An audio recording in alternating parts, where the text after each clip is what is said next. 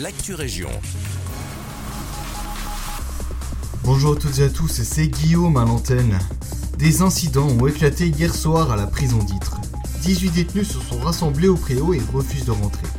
Ils ont brûlé du revêtement en caoutchouc et détruit quelques caillebotis. Ils ont aussi endommagé la séparation entre deux des quatre préaux, informe Valérie Calpo, porte-parole de l'administration pénitentiaire.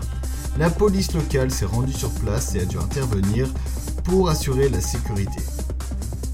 À Nivelles, la conseillère communale Claudine Tess démissionne. Cela fait 14 ans qu'elle exerçait à ce poste.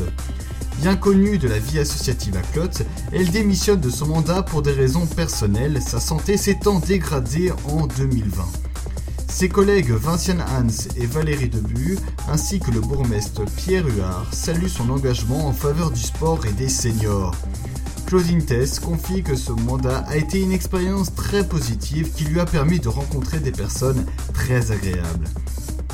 À Braine-le-Comte, dans la nuit de samedi à dimanche, un conducteur de quad a été blessé en percutant une chaîne intentionnellement tendue à hauteur d'homme d'un bord à l'autre du sentier du Ravel L123, reliant la commune à celle d'Anguin.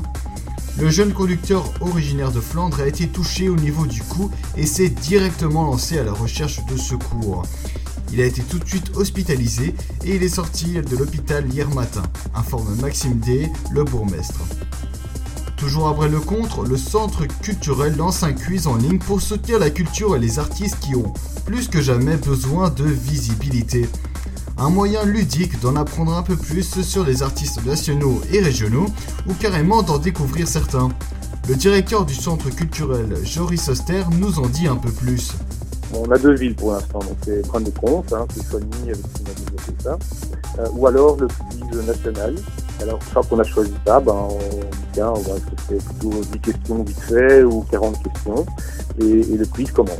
Alors, on, l'a fait un peu, un peu smart, hein, c'est-à-dire que il y a un petit peu d'humour dans les questions. Et puis on a un temps imparti de 12 minutes, je pense, pour le prix de, 40 questions.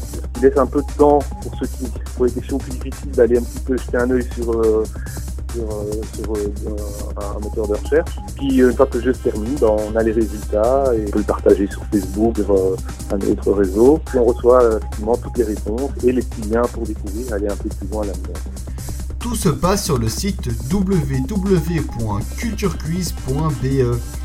Joris Oster en profite pour faire passer un message au nom de la culture. Ce que j'ai envie de dire, c'est qu'il faut absolument pas euh, oublier les artistes belges. Ma crainte, en fait, c'est qu'on rentre dans, un, dans une ère où on ne bouge plus de chez soi. Je voudrais juste dire que dès qu'on peut ressortir, ben, il faut euh, pousser les, portes euh, des salles et faire un petit peu violence se dire que la culture c'est quelque chose de vivant, c'est pas forcément un truc qu'on vit euh, dans son salon. C'est tout pour l'actu région. Je vous souhaite une bonne journée.